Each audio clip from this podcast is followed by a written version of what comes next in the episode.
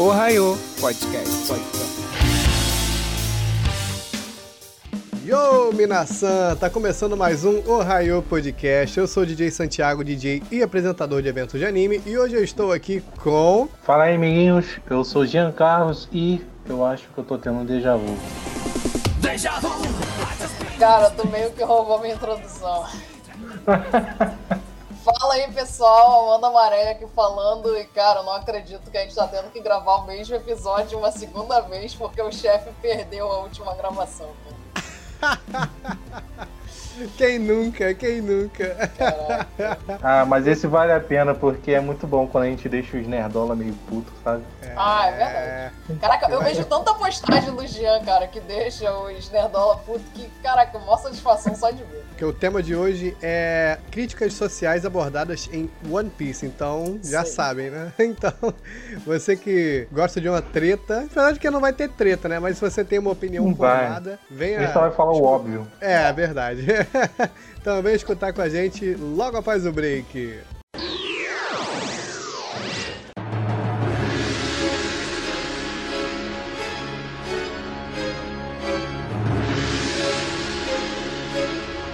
É isso aí, pessoal. Super programa de hoje. Regravação. É. Culpa da Amanda, que não me lembrou de baixar o vídeo. Caraca, maluco. Quem- Coitada se da Amanda, quer- a Amanda tinha acabado de iniciar no Ohio. Foi o é. primeiro ou o segundo programa dela. O primeiro foi o de. Meu primeiro foi de One. Piece mesmo. One Não, Piece, o né? primeiro foi de One Piece. O Hot Chicken já tá aqui, aqui com a gente, ó. Vocês vão ganhar hora extra por isso? Por ter que regravar? Então, cara. E o salário, ó. É, a galera ganha. Não sei. Depois A gente ganha satisfação pagamento. extra. É verdade. É, porque esse tema é gostoso de, de falar realmente. Eu prefiro quem- episódio que a gente tem discussão. Tipo Kimetsu no Yaiba, Jujutsu Kaisen. Pra mim, esses episódios são mais interessantes. Agora. Fullmetal, é, questões sociais de One Piece, One Piece não tem discussão, então A gente tinha que ter trago um terraplanista pra participar, Guilherme. isso, cara, exatamente. Mas aí, pra você que não tá entendendo o porquê disso aí, escuta o, Ohio Podcast aniversário que você vai entender o porquê que a gente tá falando de. Ah, vamos lá. Começando de hoje, falando sobre nossos pequenos temas. Eu gostaria de, de começar a falar sobre essas pessoas que. Essas pessoas que falam que não meto política no meu anime. a gente entende, eu entendo super a pessoa que assiste a parada e quer se desprender total da realidade e assistir apenas uma aventura, uma luta, uma boa história. Mas você não pode negar que aquilo tá no enredo. Você não pode negar que aquilo tá em esse One Piece. E a gente não tá metendo esse One Piece. A gente tá falando o óbvio que tem One Piece. O Oda é um cara que estuda, é o cara que coloca isso de propósito em One Piece. E não é à toa. O Oda tem uma foto do Che Guevara na- no, no, no estúdio dele. Vocês já viram essa foto? Então, mano, caraca. o cara, o cara fica pesquisando as paradas e, e é o quarto dele é tipo uma bagunça, sabe? É. E é- então não tá à toa. Não tô falando que ele é comunista, mas ele tem um, um- tipo uma foto assim. Eu acredito que aqui essa foto é, ele deve ter usado como inspiração pelas capas que ele fez lá do mangá sobre o Caribou e tal, que lembra bastante. Você pesquisar Caribou aí no Google, você vai ver que lembra muito as imagens do Che Guevara, mas isso não significa que o Oda é comunista. Não significa. Não significa, não tem nada a ver, mas ele simplesmente pode ter usado como inspiração. Se ele apoia ou não, não sou eu que não, só ele que pode dizer isso. É porque também o Oda ele bebe de tanta fonte diferente. É cultura nórdica, é cultura grega, é cultura de Marte, a porra toda, mano. Então ele é foda, ele tem que ter de tudo, né? Eu achei que, assim, essa primeira fala do Jean, ela é muito boa pra gente puxar um outro assunto, que é que, tipo, a arte, ela pode se desvincular completamente, tá ligado, dessas questões políticas, porque, assim, mesmo quando a gente vê uma obra completamente desconexa, por exemplo, Transformers,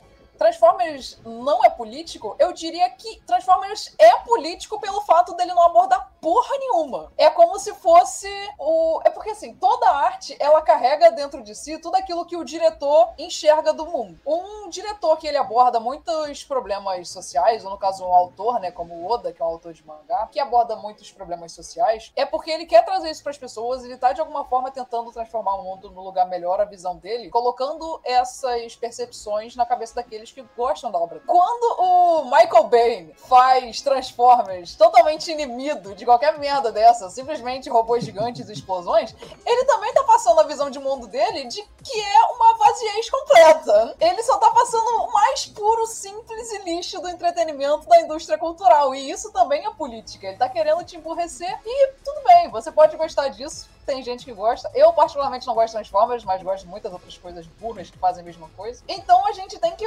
levantar esse consenso de que toda arte é política. Até se ela não aborda nenhum tema político, ela continua sendo política. Não só política, como, como questões raciais, questões né, LGBT e Tudo tal. isso é né? política, cara. Eu- Até nos jogos agora, quando lançou o The Last of Us 2, que foi o, o game super hypado do ano passado, tá Nossa. ligado? A protagonista, ela tem um, um- um relacionamento homossexual com a, com a menina no, no game. E, a galera ficou louca. né? Ah, não pode, não sei o quê, bababá, bababá. Mano, isso tá no dia a dia de todo mundo, tá ligado? Então... É mais do que justo de você retratar nas obras ficcionais também, porque é, é, é a realidade, tá ligado? Exatamente, galera. Vocês não reclamam de mimimi. Tem Existem um pessoas desenho- LGBTs, então elas Um desenho- dos jogos é natural. Vocês Uhum. que estão de mimimi nesse sentido. Tem um desenho infantil que retrata muito bem política, inclusive na, na sua segunda fase trata ainda até melhor, que é o próprio Avatar, a lenda de Aang. Ele trabalha muito e muito bem, e a visão dele política é, sabe, é até consegue ver o bom lado de diversas ideologias, anarquia, é, sabe, diversos tem até sobre a Cora trabalha muito mais por ser mais maduro, mas ser, ser mais maduro, né, o desenho, mas tá aí falando de Avatar, um desenho que é tipo passava na TV Globinho, que fala sobre política e vocês aí Isso é achando que a gente tá metendo. E se você prestar atenção, é nítido as referências da Nação do Fogo no, na Alemanha, na época que eles eram aliados do Japão na Segunda Guerra Mundial. Uhum. A Nação do Fogo toda parece uma união ali da Alemanha com o Japão, porque tem todas as características né, do japonesas, esse lado meio oriental da cultura deles. Eles mesmos parecem japoneses. Só que toda aquela Sim. tecnologia, toda a- aquela visão deles, eles tentam, eles exterminam o pessoal da tribo da Água do Sul, eles exterminam todos os dobradores de ar. Então, galera, é, é- é- só não é escrachado porque eles não falam que são nazistas, mas assim, é bem nítido se você já tem uma cabeça um pouco mais formada, tá ligado? Até aquela sala do, do trono ali, quando eles estão lá dentro, me lembra muito a, a- toda a temática nazista, tá ligado? Aquelas paradas vermelhas.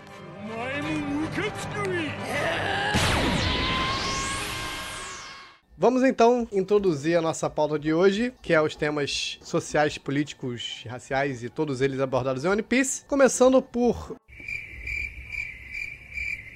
Deixa eu olhar aqui na nossa pauta, que eu esqueci. Racismo e escravidão. A gente vai- Barra A escravidão, gente né? vai começar mesmo por esse ou de deixar pro final esse aqui? Porque esse Vamos aqui eu deixar esse pro é Esse final? é muito bom, É. né? A gente pode É, deixar vamos- pro É, Vamos deixar é isso pro porque esse final. aqui é o mais forte.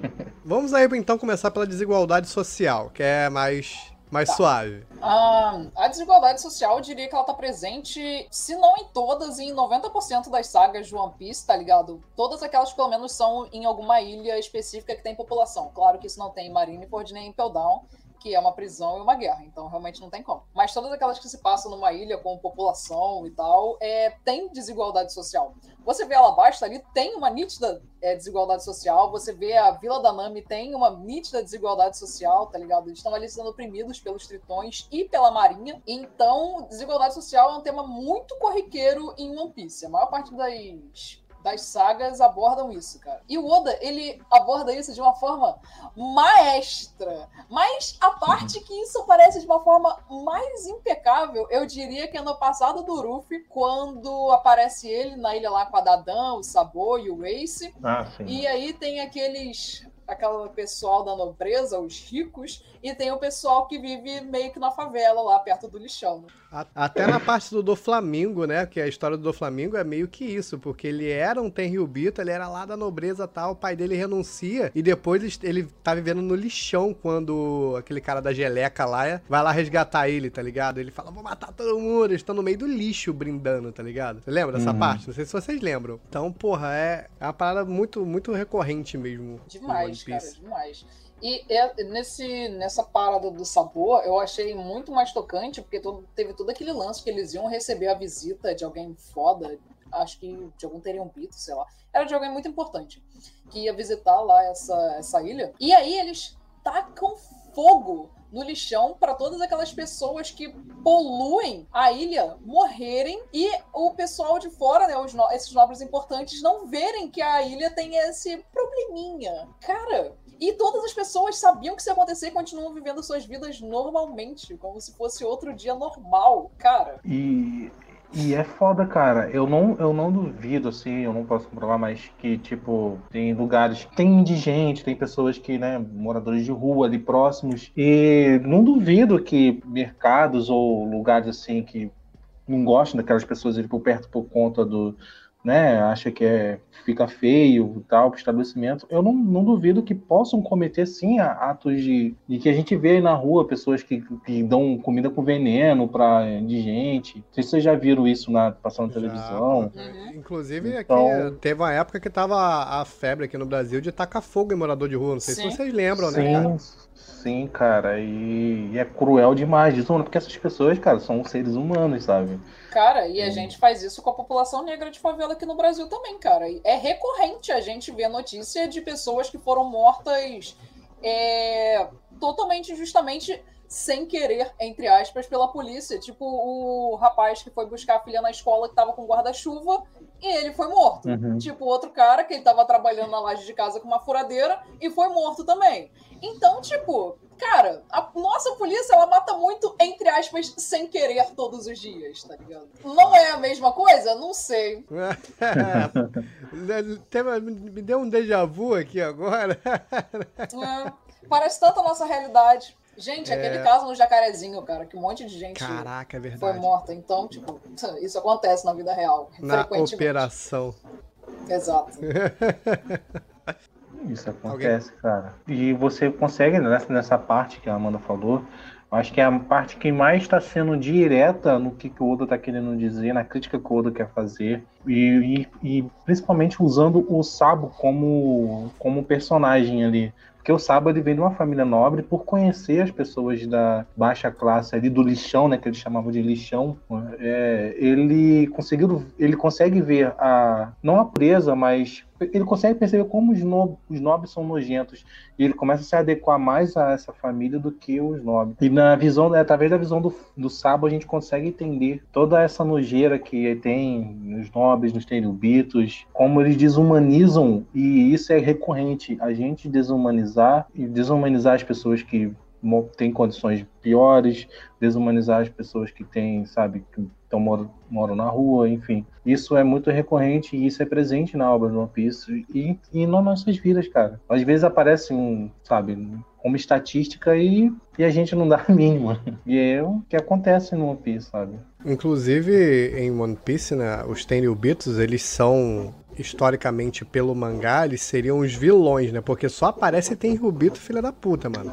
Teve Aparece um um lá da que ilha... quando a é. gente voa. Não, dois, Isso. pô. Tem o pai do e tem depois um outro lá que ajuda a Shira Roshi na, Isso, na da reunião. ilha- Sim, sim. Da Ilha dos Tritões. Tipo, ele tava pagando uma, uma dívida, entre aspas, né, do passado, porque Sim. ele também foi ajudado e tal. Então, é, porra, é, é foda. Eles são pintados como. Eles são. Pintados não, eles são os vilões, teoricamente, da história, né, junto com o, o Insama lá.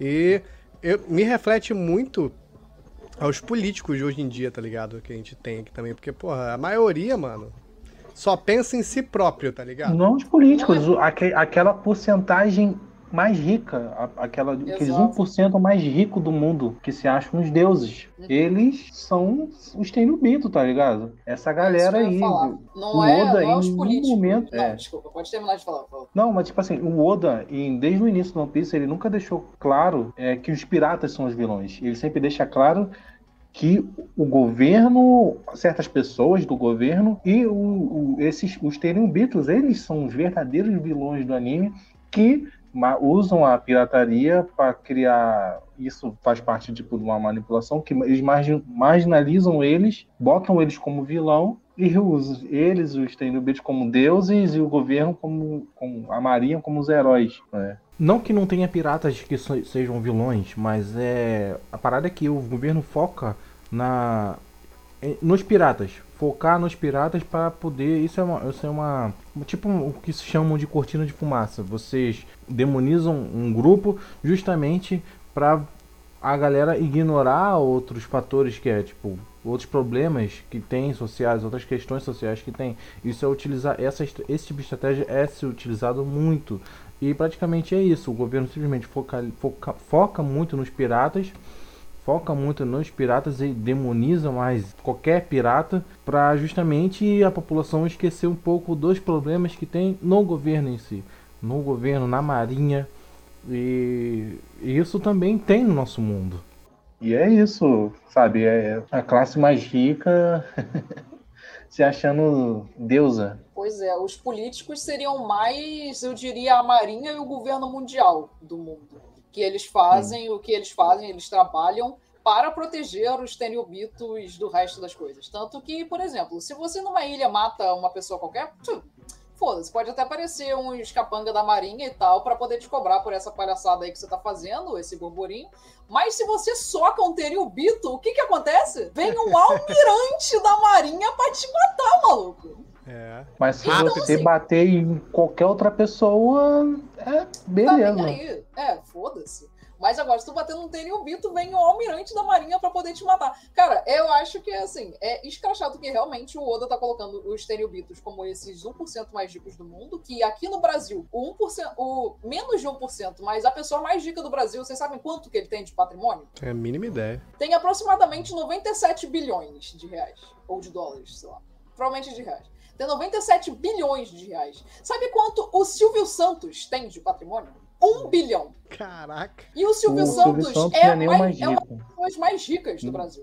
Então, Caraca. assim, esse cara que tem 97 bilhões, ele é um teriobito. Tá ligado?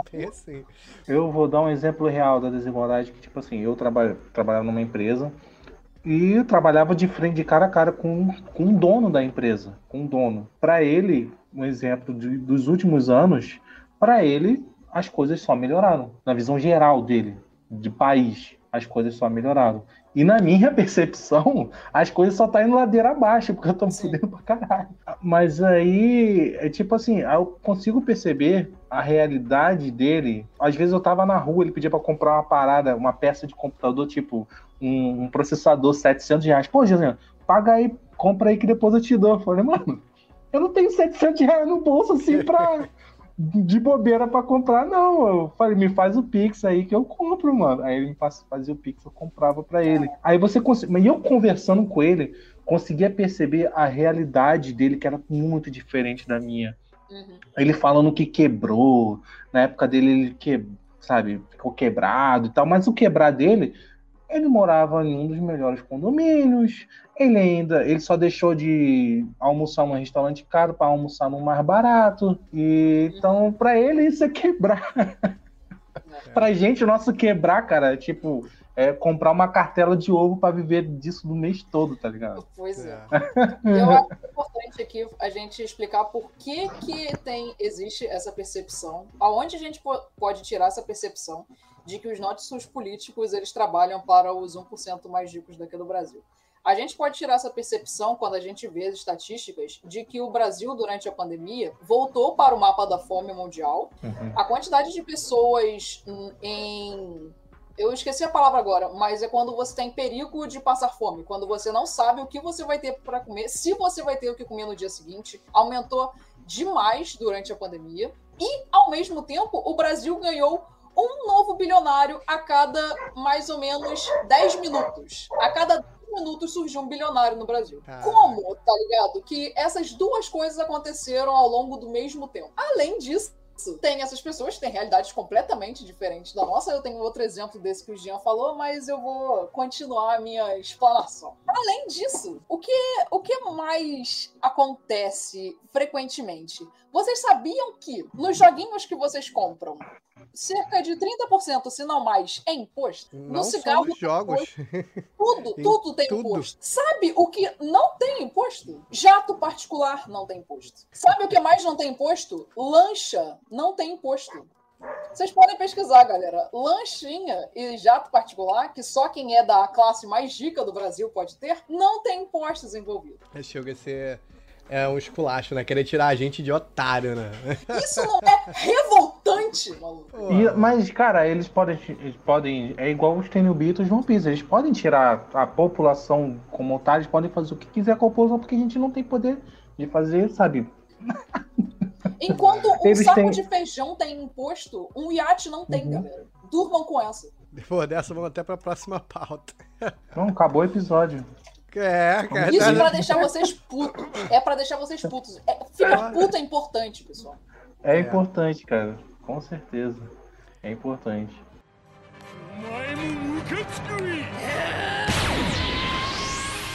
Próximo tópico da nossa pauta de hoje: manipulação de massa, também que acontece em One Piece. Vocês querem citar uma parte específica que acontece? Eu, quando me falam da, mani- da manipulação de massa em One Piece, eu me lembro aquela em Marineford, quando eles queriam acobertar ali tudo que estava acontecendo ali em Marineford.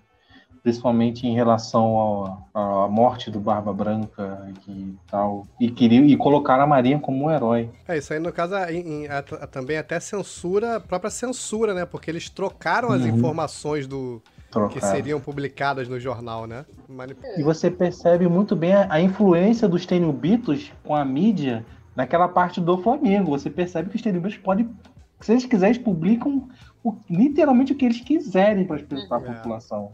Cara, manipulação de massa eu diria que é muito perceptível na saga de Dressrosa. Porque o do Flamengo, ele deu um golpe de Estado manipulando toda a população de Dressrosa. Fazendo parecer que o rei ficou maluco, que o rei começou a matar os próprios súditos, sendo que o rei amava a própria população, tá ligado? E aí, nisso, todo mundo ficou revoltado, todo mundo ficou putíssimo com o rei, e aí o do Flamengo tomou o lugar dele. Cara, Cara, dá e o- tanta raiva ver isso, maluco. Nossa, que ódio que eu tenho do Flamengo. O Oda é tão foda, é tão foda que o, o do Flamengo, os poderes do, do Flamengo é marionete. É uma parada que, Sim, tipo, cara. e tem total a ver com o personagem, cara. E ele não é só. É, tão, Oda é né, foda. tão tá marionete com em questão de poderes, mas em questões de, de, de metalinguagem, de metáforas. O Oda tá trabalhando ali com o personagem sobre, em cima disso. Do Flamengo, cara, pra mim é um dos maiores vilões, assim, do, do One Piece, assim, que eu curto pra caralho. Não gosto muito do, do que o Oda faz com os poderes dele, né, na luta, mas Mas então, manipulação de massa está nessa saga, mas também está muito em Alabasta também. Naquela parte que o Crocodile, ele também se finge de bom moço, tá ligado? Ele vai lá, aí salva a ilha de uns piratinhas que estavam invadindo, todo mundo fica, ai, Crocodile Samar! E ele lá fazendo o que ele bem queria, tá ligado? Também tá enganando ali as pessoas. E quanto a gente vê aí é, certos líderes políticos que são vistos como heróis, isso eu falo de todos os lados. São vistos como os heróis e, tipo, tem uma galera que vê, percebe, tem a mídia, às vezes tem jornais também que conseguem, postam os podres, mas a galera tá cegamente ali seguindo aquele herói. E o Crocodile, cara, pra população, ele, ele é o herói. Sendo que ele é o mais. E o, quem era o vilão? Quem é o vilão ali? É o É, Luffy. quem é o maluco? Não, não, exatamente. Sendo que quem era a pessoa que tava impedindo de chover? Era o Crocodile. Era o próprio Crocodile. Exatamente. O Oda ele Foda, tem essa, essa parada de construir vilões assim. com- tanto o Crocodile quanto o do Flamengo tem um escopo meio que parecido, né? De fa faz- serem, parecerem bonzinhos, mas por debaixo dos panos, tá ligado? Eles, é eles que, que são o priori do, do mal, tá ligado? Eles são. O Oda é foda.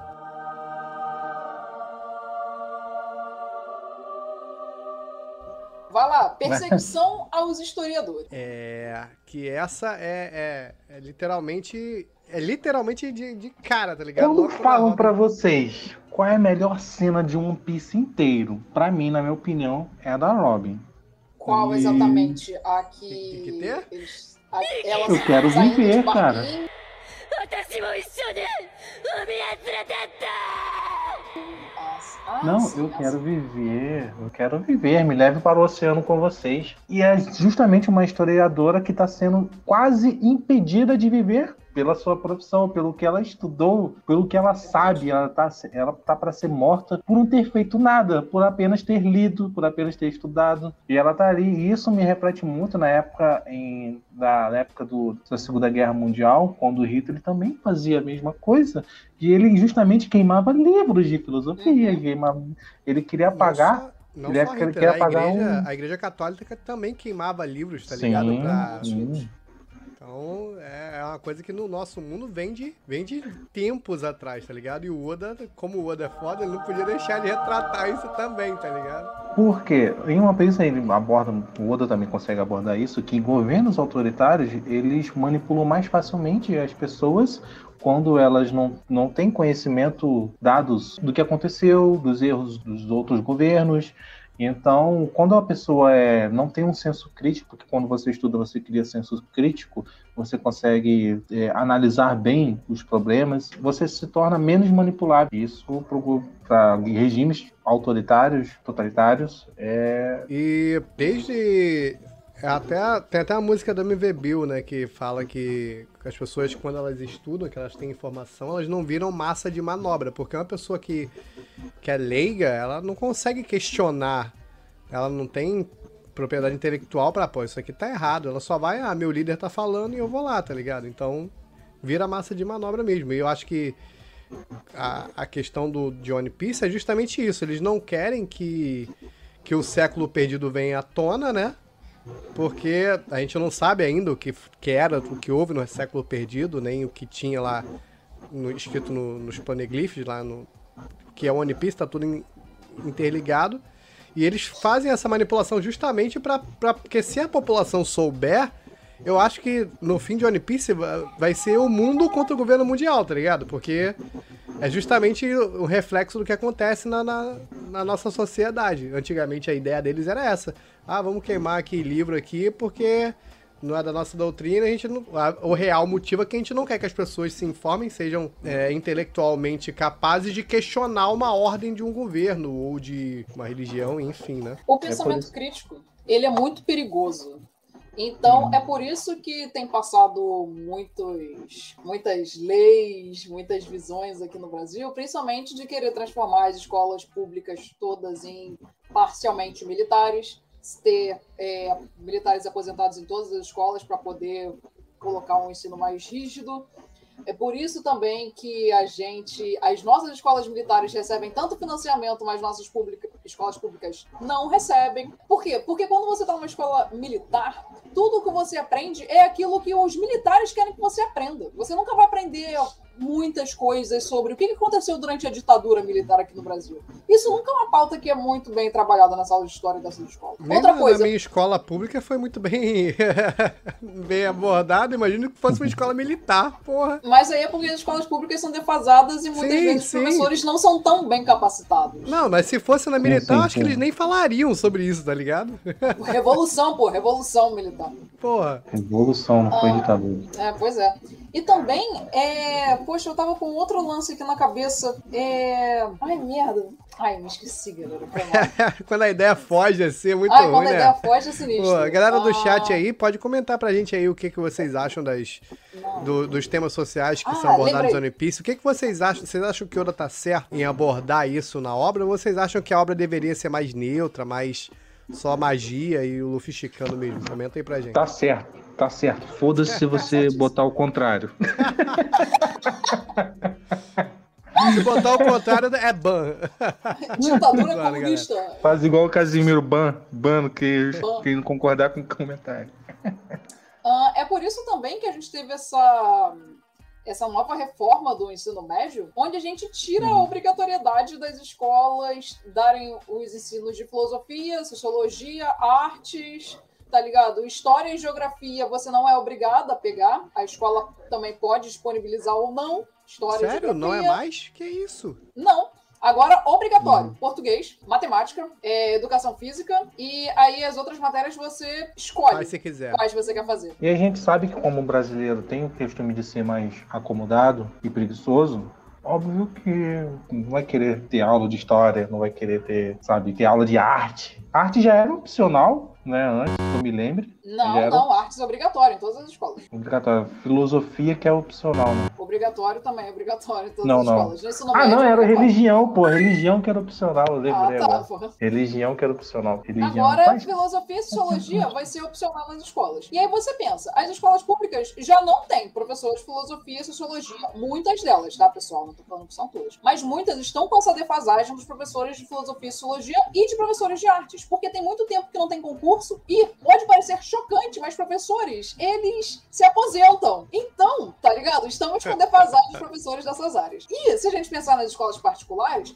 as mais caras. São Bento, São Agostinho, vai continuar tendo professor de filosofia, sociologia, francês, arte, cinema, pintura, música, vai continuar tendo todos os professores de todas essas matérias elitistas que ele já tem. E, é claro, as escolas de bairro, né, tipo a que eu estudei, a gente vai ter que pagar professor de filosofia e sociologia? Não, não vai, ter- não vai cair no Enem, então a gente não precisa ter. É isso que vai acontecer. Vão se tornar cada vez mais obsoletas. Exatamente.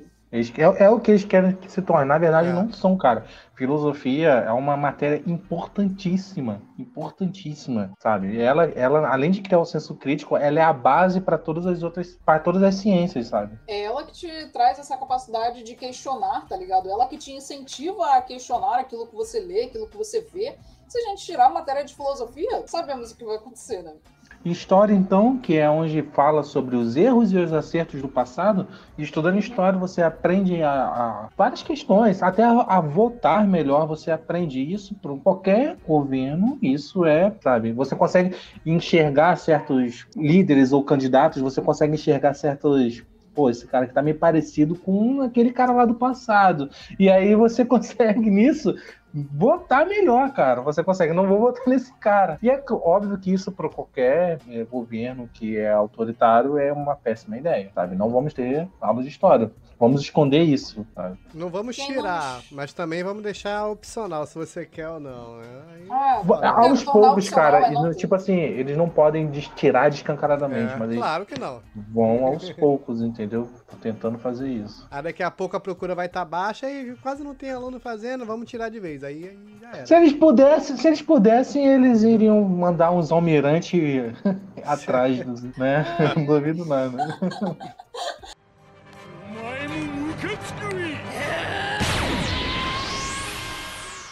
Vamos lá, vamos pra próxima. Aqui tá meio ambiente. Eu não lembro que a gente ia falar do meio ambiente.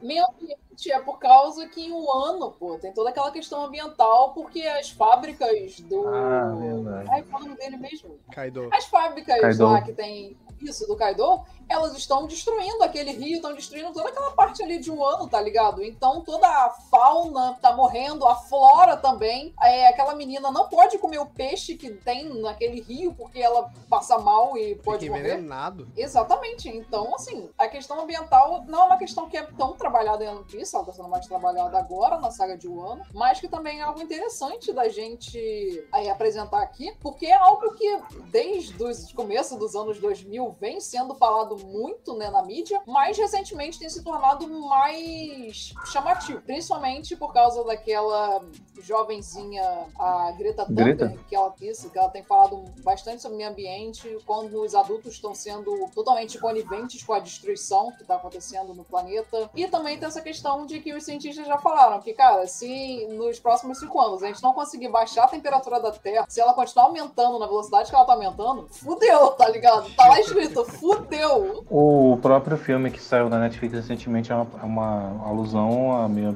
a questões ambientais, que é o Não Olhe para Aham, Cima. Ele fala, ele trata um cometa, mas na verdade é, é, o, é o meio ambiente. É, muita É, gente entendeu que é Covid. Muita Pode gente entendeu que era isso sobre o também. Covid, mas também é. Mas eh, o Leonardo DiCaprio falou que inicialmente era é, questões de ambientais, né? Que tá aí, cara, e vai acontecer e o mundo vai acabar, é isso aí. Convivem com isso. Se a gente Galera, em por uma Bangu. pandemia antes, né? É, galera, eu moro em Bangu. Aqui antes já era muito quente. Agora com o planeta esquentando mais, vocês não estão ligados, maluco. Eu vi a reportagem que o cara fritou um ovo no- na rua esses dias aí, pô.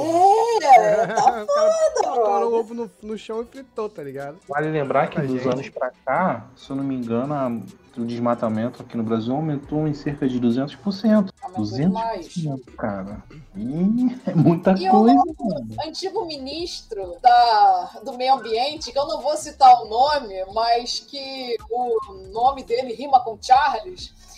Caraca, maluco. Ele tirando uma foto, sorrindo na frente do monte de madeira cortada ilegalmente, ele rindo. Cara, não dá, velho. Não dá. Vagabundo, né, mano? E aqui no Brasil, a gente tem muitas ações ilegais que acontecem lá no norte que a gente não tem muito jornalista que fala sobre isso, É. nem muita mídia que fala sobre isso, por causa da periculosidade para essas pessoas que é falar sobre isso. Porque Teve é uma, aquele momento. tipo uma máfia, tá ligado? De uma galera muito Sim. rica que tá destruindo o meio ambiente e lucrando muito em cima disso. E, e é muito do esse do norte pra cima, porque geralmente eles estão destruindo o meio ambiente, de- botando em risco a destruição do planeta para lucrar. E em um ano, porra, poluíram um rio, cara. Daquele rio eles, eles é, é da onde eles pegam alimento e por isso que vai gerando a fome, porque eles não conseguem. Ela Se não me engano, a terra água. também. A terra também fica contaminada porque eles não conseguem plantar. Ah, eu não me lembro direito. Eu só Eu lembro que ela lembro. bebe água do rio porque ela tava morrendo de fome e ela fica envenenada e fica doente e tal. Ai, cara, é um, é um horror. E E é é uma É parada que, se a gente for parar pra pensar, é muito idiota. É assim, é idiota quando a gente vê uma obra, quando a gente vê em certos filmes que, que, o, que a consequência é, é, na- é- é mais rápida. Aqui, tipo, questões ambientais, que é matar uma árvore, a consequência vai ser a longo prazo. Então, não para eles não parece ser idiota. Mas quando a gente resume, cara, é muito idiota a gente morrer pra ganhar dinheiro, sabe? É uma parada muito idiota, muito idiota, sabe? Matar um planeta, porque, cara, a, a gente aqui não vai não vai sofrer tanto essas consequências. A gente está sofrendo agora, mas quem vai sofrer são nossos filhos, nossos netos, que né, tem dados aí que, cara, vai ser sinistra a parada. Então, mano, tá aí também One Piece falando sobre o meio ambiente, mais uma coisa aí. né? Vamos pra penúltima pauta de hoje, que é a representação da comunidade LGBT em One Piece. Primeiro eu quero saber de vocês, vocês acham que. Galera do chat também pode responder pra gente. Vocês acham que o- o- a comunidade LGBT é bem representada em One Piece? A visão passada pelo Oda? eu tenho dois pontos. Um amigo meu que é que é homossexual, né? Ele não curte a representatividade do Oda em One Piece pelos quesitos de que o Oda usa o lance deles serem LGBTs, dos lances deles serem gays, para criar alívio como alívio cômico. Isso tira totalmente a seriedade dos personagens, acho que 90% das vezes como alívio cômico, do que como é foda. Então, tipo, ele não curte, não curte a representatividade do One Piece.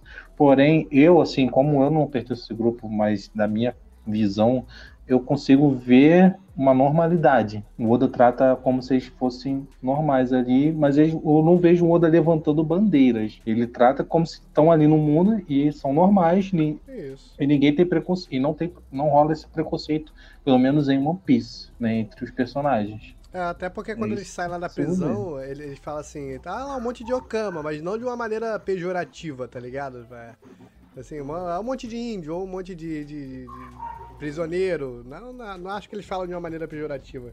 Não, o que eu acho interessante é que tem personagens que eles são preconceituosos com essa galera, por exemplo, o Bug e o Mr. Free. Só que um personagem que nunca apresenta nenhum tipo de preconceito é o Ruffy, que é o protagonista, que é quem a gente tem que demonstrar empatia, que é quem a gente acompanha a história, que é quem realmente é uma pessoa boa ali, explicitamente boa ali naquele universo, tá ligado? Então acaba sendo muito interessante desse ponto de vista, porque são só os vilões e os que já são filhos da puta que são preconceituosos. Nunca é o Ruffy, nunca é, tá ligado? Mas eu concordo, cara, que eles, de fato, principalmente esses personagens que aparecem mais no começo da obra, como o Bonchan e a, Ivankov, eu concordo que eles têm uma caracterização que é muito escrachada, tá ligado? A Ivankov até que não, porque ela é uma drag queen.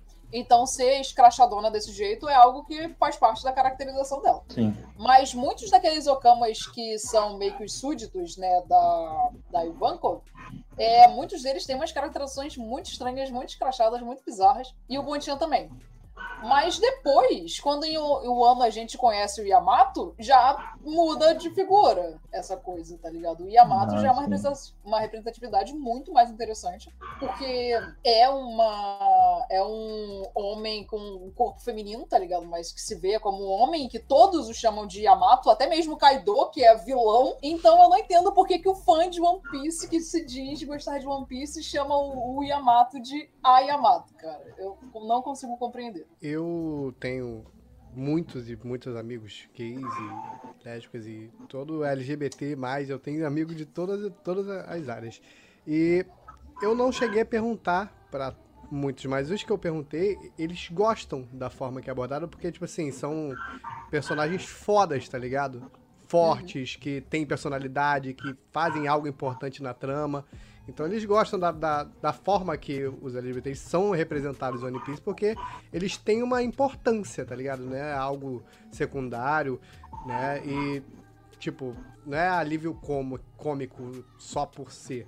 Ah, inclusive, a, a própria Boa Hancock, pra mim, ela é mais alívio cômico do que o- os, os LGBTs de One Piece. Você, todas as cenas que o Bon Chan aparece, ele é engraçado por si só. Mas o contexto da cena, ele é foda. Ele luta pau a pau com Sanji em Alabasta, tá ligado? É verdade. E no final ele pede, ele- eles fazem aquele, aquele joia lá e tal. e, Porra, é a cena foda. Quando ele volta em Impel Down, porra, mano. Caraca, o sacrifício É muito dele. mano. Então, o próprio o próprio Ivankov, quando ele tá lutando, ele fica pra trás pra lutar com o Magellan. Ele sabia que o Magellan era foda e ele fica pra peitar, mano, tá ligado? e a são- gente tem que lembrar que o Magalhães era pra ter matado toda a tripulação do em Beldão. Eles só não morreram porque tinha aquele traidor filho da puta que era o antigo Shiryu. chefe da prisão, exatamente, que foi lá e deu a, a cura lá pra O eles. Porque era pra eles terem todos morrido ali. Exatamente. Então, pra você ver como que os, os personagens LGBTs, e eu também concordo com ele, o que eles falaram, são personagens muito bem representados em, em questão de importância pra série e em questão de ser personagens relevantes, tá ligado? Porque ele podia muito bem fazer assim: ah, vou incluir uma, uma galerinha LGBT numa ilha aqui só pra fazer uma comedinha e tá na obra. Ele não, ele fez e botou e são personagens que têm relevância na trama central, porque se não fosse o Bontião, o Luffy não tinha ido pra, pra porra lá salvar o Ace, tá ligado? Então, eu, eu concordo com o ponto de vista deles, que eles são muito bem representados em si. Queria tipo que as mulheres assim- fossem bem representadas. É verdade. Queria que o quê? Que as mulheres fossem bem representadas. É verdade. Eu fiz isso Pô, falta. mas tem a Big Mom, Mas- cara. Big Mom é foda. Ah, mas... Big Mom é foda, né? Só tem dois, dois tipos em One Piece? A Nami e a Big Mom. Por que, que não pode ter uma mulher que, tipo, é, tem um corpo normal, tá ligado? Por que, que não Tem a pode ter? sereia, tem a Shirahoshi. Cara, a Shira Roche tem. Uou! Ela é exatamente igual a Nami. Peitão. Ela é a Nami, ela é a Nami gigante. acabou. É, Nome, É a nome Nami gigante gigante. com caldo de peixe. é a É. Nami, só que sem pernas, é isso. Ah, mas, Mas tem, tem é- vários personagens foda, feminino, porra.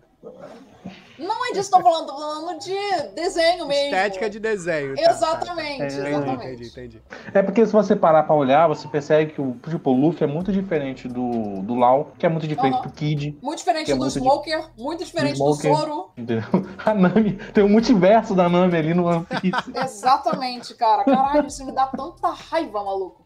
Aí, beleza. Ai, tem mulheres fortes sim. Tem a Robin, ahn, tem a Big Mom, ahn, tem a Boa Hancock. O problema é que um anime onde tem mais de mil personagens, você conseguir citar três mulheres que são fodas, é, é uma sacanagem, tá ligado?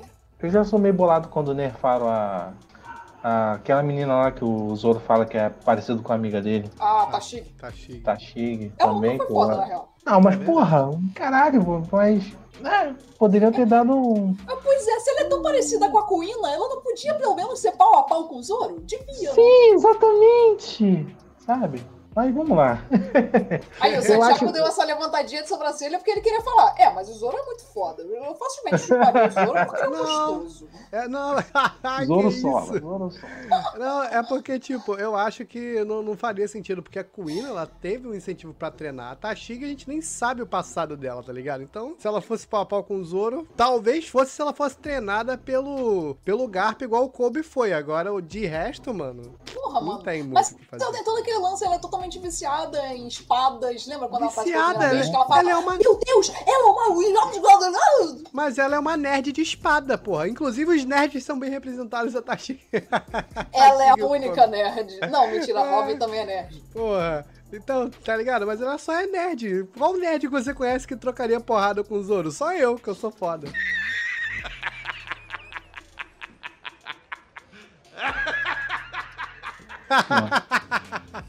Vamos tacar poeira com o Zoro. Porra.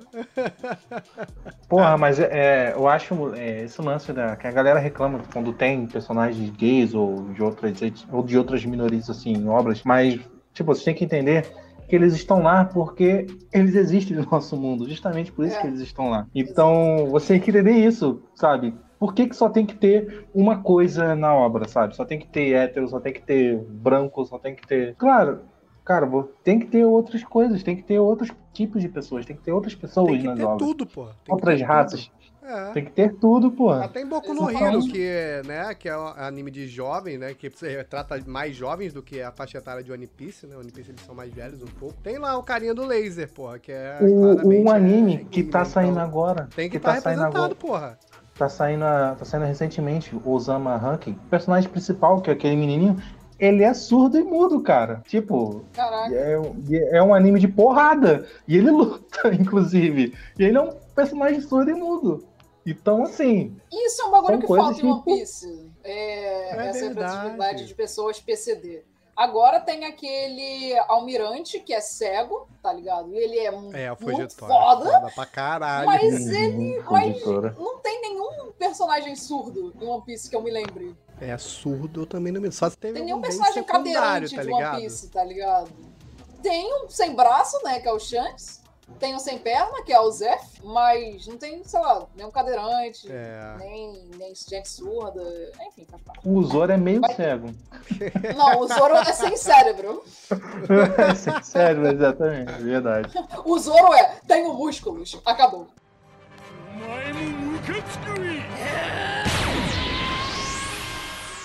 Então vamos lá, vamos pra última de hoje, que é racismo e escravidão, que pra mim, desses temas que a gente falou aqui hoje, é o que é mais abordado, tá ligado? Em- de, de maneira mais, mais profunda, tá forte. ligado? Ele é o mais forte, ele, ele não só é o mais abordado, como ele também ele é perfeitamente abordado. Ele é, a forma como ele aborda é muito bonita, sabe? Inclusive tem um, um dos melhores vídeos que eu já vi no YouTube, que é o Guto falando sobre racismo em One Piece. Nossa, mano, é incrível, sabe? Como o Oda se inspirou e, cara, Shirahoshi, é, Shirahoshi, Orihime Otohime. e isso, O Torrime. Otohime, Otohime, Isso é uma Orihime parada é, que é Bleach. legal. A parte de, de- Essa parte ela começou lá no início com Arlong verdade. em Arlong Park. E só, a gente só foi saber o restante da história no episódio pra lá de 600, tá ligado? E é maneiro que o Oda começou desum- mostrando os tritões como de uma forma desumanizada, né? Como vilões. Pior que não tanto, porque quando a Não gente. é. Quando eu tive que reassistir East Blue pra gente fazer aquele primeiro episódio que eu participei, que foi sobre o East Blue, é, se você prestar atenção, aquele marinheiro que, com cara de rato, ele, depois que ele faz o trato lá com os tritões, ele faz uma. Quando ele tá de costas, ele faz uma carinha de nojo, tá ligado? E fala, tipo, Faz. ai, tendo que lidar É. com esses homens peixe, tá ligado? Então isso já coloca a gente num lance de tipo, caralho. A gente já fica ali com essa sementinha na cabeça pensando, olha só, isso é um preconceito. É verdade. Tem isso mesmo.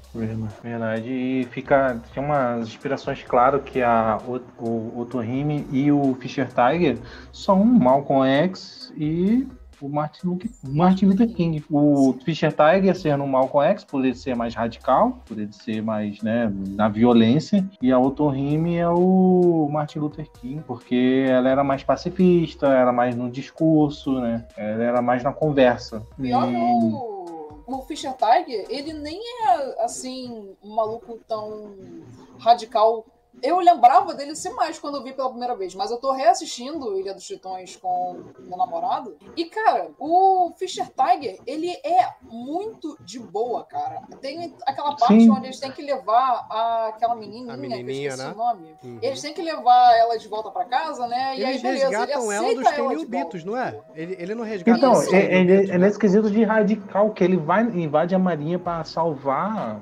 os escravos, né? Ele invade e salva. Nessa ele salva mesma- Boa Hancock. Isso que eu ia perguntar. nessa- Nessa mesma salvada vem a menininha, vem a Boa Hancock e as irmãs dela, não é isso? Isso, isso. exatamente. Mas então, e aí depois, quando ele leva ela até a vila lá dela e tal, e aí ele fica longe assim, né? Mas aí as pessoas vêm e ligam pra Marinha, e aí a Marinha chega lá e aí dá tiro nele. Mesmo depois, cara, que a Marinha tá lá e dá tiro nele, que os amigos dele, os tritões, né, o Arlong e o Jinbei, chegam lá e veem essa cena, ele fala pra eles, ele implora pra eles, pra eles não matarem aquelas pessoas que moram naquela vila. Olha que bonita essa porra. Ai, é muito... Ai, E essas cara, pessoas. Ilha dos Tritões é muito bom, muito bom. E tem gente que fala que é o arco mais fraco de One Piece, hein? Não é Ele- porra nenhuma, Ele é é vocês que não enrolado lembram. pra cacete, mas ele, ele tem uma. Ele é muito maneiro. Cara, não né? é. Todos os arcos de One Piece são meio enrolados pra poder não chegar logo no mangá, tá ligado? Mas é a enrolação normal de One Piece, só que com temas políticos. É por isso que as pessoas ficam, ai, meu cu coça, ai, essa porra é muito político. e tem a questão do, da. Como eles foram resgatados, né? Que a gente tá falando do Arlong. É, os Tenryubitos, eles tratam os escravos, tipo assim, com menos de. Eu, ao meu ver, com menos dignidade do que os escravos que, que a gente tinha na época dos, dos escravos aqui no Brasil eram tratados, porque eles montam em cima e fazem andar de cachorro em cima do, daquele cara grandão, né? Que depois vai pra tripulação do, Aham. do Lau, né? E, e Uhum. é daí pra pior, mano, tá ligado? Então, porra. E assim, vamos- vale lembrar que, o- que os tritões eles moram na parte mais profunda assim, do oceano, enquanto e eles não têm a liberdade que, que tem os humanos de ficarem navegando pela, pela superfície, ou simplesmente de aproveitar o Parque Sabaody, que é o que, né, que era o, o ponto ali, É. né? Que, eles- que, Esse é o segundo andar que da o, casa o deles, próprio porra. Hold, é, é, qual é o nome do vilão dessa saga? Jones. O Rod, Rod Jones. Rod Jones, isso. Ele, o sonho dele era fazer parte daqui de Sabaody, visitar Sabaody. E ele não podia, porque ele é um tritão. Se ele fosse para lá, ele ia ser sequestrado ou se tornar um escravo. E, e faz sentido os tritões se, ficarem lá escondidos e submersos. Quando, um exemplo, quando nós tivemos a liber... quando a Lei Áurea e não foi proibido qualquer escravizar qualquer ser humano, Uhum. é, os, os escravos não tinham para onde ir. E para onde eles foram? Para as favelas. Favelas. Montaram as nossas favelas. As favelas E- pros cortiços, Para os que eram cortiços. lugares tão ruins quanto. E não tinham. Assim, era difícil de arrumar até trabalho. E, então, até Ah. hoje, assim, tem ainda uma dificuldade de arrumar um trabalho, mas não tanto como naquela época. Aí, igual no- nos tritões, sabe? Eles, por muitas das vezes, iam, tinham que recorrer, se só quisesse sobreviver no, no mundo acima, tinha que recorrer à criminalidade, sabe? Então, mano, se você não falar que, que, que não é. Mano, você é maluco, velho. Você é maluco. É, não Oda é tá abordado em botando One né? Piece, não. Pô, tá maluco, Ah, velho. cara, é nítido. cara. Tá Não tem nem como tu fugir e fingir que não é, cara. É nítido, é escrachado. Porque tanto- a escravidão no Japão foi totalmente. Porra, foi tem um- de- é Tem um totalmente leilão, diferente de um leilão de escravos, caralho. Sim. Porra. Leilão de escravos. E, é- e era uma coisa, eu não sei, eu já fui no museu de escravo que teve ali no. Perto ali. Era perto, próximo do Museu da Marinha, ali no Rio. Ele. Sim, Então, no- ali tinha, tinha os. Tinha, tinha os panfletos da época, cara, com preço, vende-se escravos, é, as algemas que eles usavam, era uma parada assim, bem, bem sinistra, cara. E coisa que você olha assim, mano, isso não é real, sabe? Sabe? Não tem como isso ser real. Mas era. Cara, e não apenas é real, como tá muito próximo da gente. A gente é, tem pessoas que gostam de falar que todas essas medidas de tentar reinserir melhor os negros na sociedade, como por exemplo o sistema de cotas, que isso é balela, galera, tem muito pouco tempo que os escravos foram libertos, tá ligado? Tem pouco tempo que essa galera se ingressou na sociedade e quando isso aconteceu, eles não tiveram nenhuma medida para integrá-los à sociedade. Eles ainda não eram vistos como cidadãos, tá ligado? Isso E é o foi- mínimo demorou do mínimo muito. de uma retratação histórica, mano. Que A gente- tá ligado? Demorou. Exatamente. Calma aí. A gente teve escravidão durante 500 anos. Quase 500 anos. Durante muitos. é, Brasil foi 1500, que começou a ser colonizado. A gente está em 2022. Então o Brasil tem aproximadamente 400 e pouquinhos anos. Os escravos, eles foram escravizados até 1888, tá ligado? Então eles foram escravizados por 333 anos, mais ou menos. 388 anos. Quase, 300, tre- quase 400. Quase Redondo. 400 anos. Vamos, vamos é, coisar isso aí. Quase 400 anos. E de 1888 pra cá, tá ligado? Tem muito pouco tempo. Quanto tempo tem? Eu não sei. Eu sou muito ruim de matemática. Amanda é de humanas. 1888 menos 2022. Tem 134 anos só. Tem mais do que o dobro de tempo que, que eles mantiveram-se como escravos do que Ah, agora Hot que Chicken, os... 134 anos. Obrigado, Hot Chicken. Muito obrigado, Hot Chicken. Do que agora que eles foram libertos, tá ligado? Do que agora que os netos deles estão aí podendo ser livres. Eles não são de fato livres, porque eles nunca tiveram essas medidas de serem, né? Serem efetivamente cidadãos, eles nunca foram integrados à sociedade. Isso nunca aconteceu. Por que, que vocês Isso, acham cara. que a maior parte da massa carcerária do Brasil é composta por negros, cara? É, cara. porque A maior parte, não só da carcerária, e a maior parte dos moradores. É tudo, é tudo, Morador de rua, é? é tudo re- resquício da história, cara. Tudo que vem, que a gente vem herdando, tudo é herança da história, tudo. Tudo. Que a gente tenta, às vezes, mudar isso, cara, mudar esse cenário. né? E não é, não é tão. Não é tão longe assim que a gente tá da, de que os negros, por exemplo, lá nos Estados Unidos, que tinha aquele famoso Green Book, por nesse Green Book ele era tipo guia turista. Ali eles poderiam ver aonde lugares que eles poderiam visitar, sabe? Que não é todo lugar que eles poderiam ir. Os banheiros eram separados. Aham. É, Os cara, tem um filme separaram. que eu vejo o, corte, assim, passando no TikTok toda hora, que a, a mulher era, era foda na, na cientista foda lá que ajudou a galera a ir pra Ah, é, lua. o- esse filme é foda. e- esse filme é foda. E ela tinha que atravessar uma distância gigante porque não tinha banheiro pra negros ali onde ela trabalhava, tá ligado? Sim. Aí o cara foi lá e quebrou aqui é um banheiro agora, não tem essa de banheiro pra branco, pra negro não, tá ligado? É, porque, tipo assim, ela tinha que, ela tinha que percorrer esse caminho todo e o cara que, pô, toda hora você some, que não sei o É. quê. Aí ela se explode. Porra, não tem um banheiro aqui do lado, que não sei o quê. Aí ele vai Sim. e quebra a plaquinha lá do. É. E nos Estados Unidos também tinha esse lance de que se você estivesse num ônibus e aí você fosse negro e todo mundo tá sentado, né? Não tem lugar. E entra um homem branco, você tinha que se levantar para o homem branco sentar. Exatamente. E quando uma mulher negra se recusou a levantar, que ela foi a Rosa Parks, eu até pesquisei aqui, isso foi o começo de um monte de revoluções de resistência, tá ligado? O fato dela se recusar a levantar para uma mulher branca se sentar no lugar dela, até hoje é um símbolo enorme do movimento negro lá nos Estados Unidos. E essa semana, pesquisando para esse episódio, descobri um cara meio, meio controverso, mas é legal, é maneiro. John Brown, vocês conhecem um pastor cristão chamado John Brown? Não. Que ele, que ele não acreditava no diálogo, ele matava racistas e escravistas no facão, mano. é verdade. Caraca, Ele era um pastor cristão e usava a palavra de Deus para justificar os seus atos, porque ele acreditava que era um mal na terra. Que não tá errado, né, mano? E ele Naquela matava a época era galera, válido, hein? matava a galera no facão, mano. Ele foi morto, né? Foi, foi preso, foi preso e morto, né? Foi enforcado em praça, em praça pública, mas, mano, ele, ele era norte-americano. Até aqui, eu vou mandar o link pra vocês depois. O cara era é isso assim. com nazistas. Os nazistas hoje em dia, qualquer época, merece. Ah, Baixados Inglórios, pô. Tá ali, ó. Tem que Brad Pitt fuder. total. Nazista tem que se fuder em qualquer época, seja daqui a Qualquer 100 anos, né? época, Foda-se. E tem uma, uma coisa que eu vejo muitas pessoas brancas falarem hoje em dia para justificar porque que não devia ter cota e blá blá, que é que não é culpa nossa, falando nossa agora porque eu também sou branca, é que não é culpa nossa que eles foram escravizados, tá ligado? Não é culpa nossa que eles não estão integrados na sociedade. Sendo que, ok, não é culpa nossa, não foi a gente que fez isso, foram os nossos antepassados, beleza.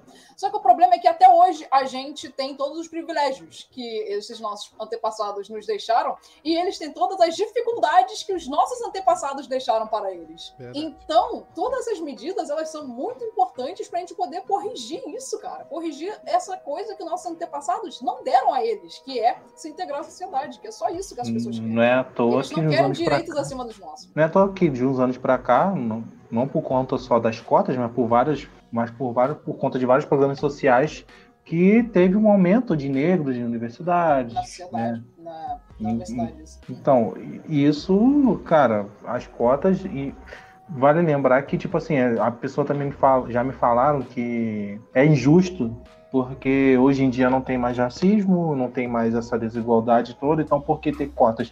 Aí eles têm mais facilidade de entrar do que eu, sabe? Já também já me falaram sobre isso. E não é bem assim, cara.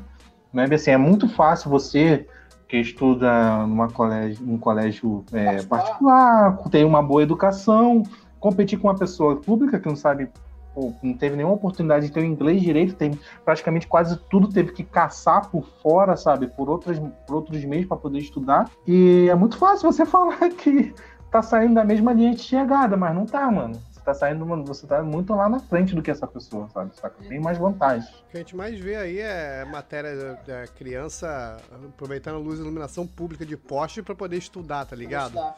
Sentando na, na, na, na escada da vizinha pra poder pesquisar, pra poder fazer dever de escola, tá ligado? A gente mais. é- é- Eu- Esse ano, ano passado, tá ligado? Não é uma coisa de séculos. Então, porra. Eu, eu- o, pai da minha, a minha ex-namorada, por exemplo, ele veio, ele era imigrante do, do, do norte lá, não sei se era cearense, ele veio para cá pro Rio e não tinha meio que deu ruim no trabalho onde ele estava e ele não conseguia arrumar emprego e teve que ele e um grupo de pessoas que estavam sem teto invadiram uma casa abandonada e todos eles ficavam nessa casa morando juntos e ele estudava através de livros de doações, livros doados, sabe? Ele pegava os livros assim e começava a estudar em casa. Aí ele conseguiu passar na prova de fuzileiro naval. Ai, E, Tá. e ele passou na prova de fuzileiro naval. Assim, ele é um cara, ele é negro e tal. E não, não tem como você falar que ah, é injusto. É injusto. Porra, olha a condição do que o cara teve para estudar. Você ir no conforto, sabe? Tem pessoas aí que, pô, tem a possibilidade de, de dedicar 100% ao estudo. Tem pessoas que têm que trabalhar e estudar, mano. Vocês têm que entender essa realidade. Então, E tá geralmente essas chegar. pessoas são negras. Não vou dizer que, tipo, Sim. ai, não, mas eu sou branco, eu tive que trabalhar desde cedo também. Tipo, sim, também tem esses casos. Mas a maior parte das, dos jovens que tem que passar por isso são negros. E a Uhum. gente tem que lembrar também que esse sistema de cotas, muita gente acha que, tipo, por ele ser negro, ele tem direito a cotas. Sendo que não é assim, galera. Ele tem que ser negro ou indígena, pardo. E ele também tem que, além disso, ele também tem que ter estudado em escola pública. Jovens negros, indígenas ou pardos que estudaram em escola particular não têm direito à cota. Isso é importante de ressaltar também. é isso. Alguém quer falar mais É alguma isso. coisa? Não, não acho que a gente abordou bem esse assunto da- do racismo. Acho que sim. E que, cara, não tem como você negar que tudo que falamos aqui não tá em One Piece. Eu Tá acho que tá mais do que implícito, tá mais do que explicado que, cara, tá lá. Se Não você tem como assistiu você One Piece e não viu isso, assiste de novo. Cara. Eu já vi, tipo, com, é, comentário de pessoas falando assim, ah, quem liga pra isso? Eu só quero ver o Luffy dar soco. Falei, mano, se o que mais você gosta de One Piece são lutas, eu falo, eu vou falar, você tem um mau péssimo gosto, porque as lutas One As são... lutas. As lutas. Não, cara, eu o Oda, gosto, mas... o Oda já disse isso, cara, numa entrevista que ele não sabe fazer luta direito. Ah, Se cara, o legal do Oda é que ele luta, vai afirma, cara. Ele confirma. O cara Ele é tão brabo que é ele, que ele- maluco. o cara é tão brabo que ele não quer. Ele fala, eu não sei fazer mesmo, e vocês vão continuar lendo, seus trouxas. É porque o que é bom em One Piece não são as lutas. O que é bom em One Piece é a história, o universo, os resto. personagens. Todo o resto de One Piece é muito bom. tá? Não são as lutas. A Assista luta, você One vai lá e vê Bleach. A luta, você vai lá e vê. Que anime que tem luta que presta? Naruto tem. Naruto tem só no começo tem luta que presta. É verdade, depois da guerra não tem a luta. É, não vamos entrar nesse assunto. Não. Deixa o É, o episódio não é de Naruto. Vamos fazer o encerramento então. Hunter x Hunter, porra. Vê Hunter x Hunter. Caralho, Hunter x Hunter é tem uma luta foda. Vê aquele anime lá, o É, vê Jujutsu, pô. O- Jujutsu tem uma luta foda também. High School, não sei o que, lá da Crunchyroll lá, que é uma rinha do- de alunos do ensino médio. High School of Dead, pode assistir. Não, Não, de não. Deus. É. Vamos fazer o encerramento, vambora. God of High School, eu acho. É, rinha de, de alunos do ensino médio. É isso aí, pessoal. Tá ficando por aqui o nosso Ohio Podcast de hoje. Muito obrigado a galera que assistiu aqui na live. Muito obrigado a Hot Chicken, o Jonathan Ziel. É, deixa eu ver quem mais tá aqui com a gente online. O meu amigo Ricardo Coema, obrigado aí por ter comparecido. E a você que tá- vai assistir depois o VOD gravado ou vai escutar editado pelas plataformas digitais. Lembrando que estamos em todas elas: Spotify, Deezer, e, iTunes, é, Google Podcast, Cashbox e todas elas a gente tá aí pra vocês ouvirem, tá? É, sigam a Ohio Podcast no Instagram, que é arroba Podcast. Lá você pode mandar sugestão de pauta, pode saber um pouco mais sobre a gente, conversar com a gente e participar um pouquinho das enquetes que tem lá. Tem sempre uma enquete pra você participar, tá bom? Então é isso. Pode se despedir da galera aí, pessoal. É isso aí, amiguinhos. Muito obrigado pra todo mundo aí que estiver assistindo. Muito obrigado pra quem for escutar, quem estiver escutando. Muito obrigado. Né, tudo que o Santiago falou, siga a gente. É, não deixa de acompanhar. Lembrando que a gente faz lives aqui, lives aqui todo sábado. Então é isso aí. E, cara, tá aí no One Piece, falando de novo. É, é muito bom, lembrando que você, nerdola puta, é muito bom quando você fica puto. Sua, o seu ódio me dá alegria. o seu incômodo. Tchau, tchau, pessoal. Espero que esse episódio tenha aberto um pouquinho o seu coração. Se você discorda de tudo aquilo que a gente falou aqui. Muito obrigado a todos vocês que assistiram. Se Mandem sugestões de temas na nossa caixa de perguntas, na nossa, ah, nas nossas mensagens aqui no Instagram, tá ligado? É, Então, até o próximo episódio. Beijão. Até semana que vem. E lembrando que os casts editados saem toda segunda-feira, tá bom, galera? Muito obrigado e até o próximo Ohio Podcast. Até, né? Tchau, tchau. Valeu!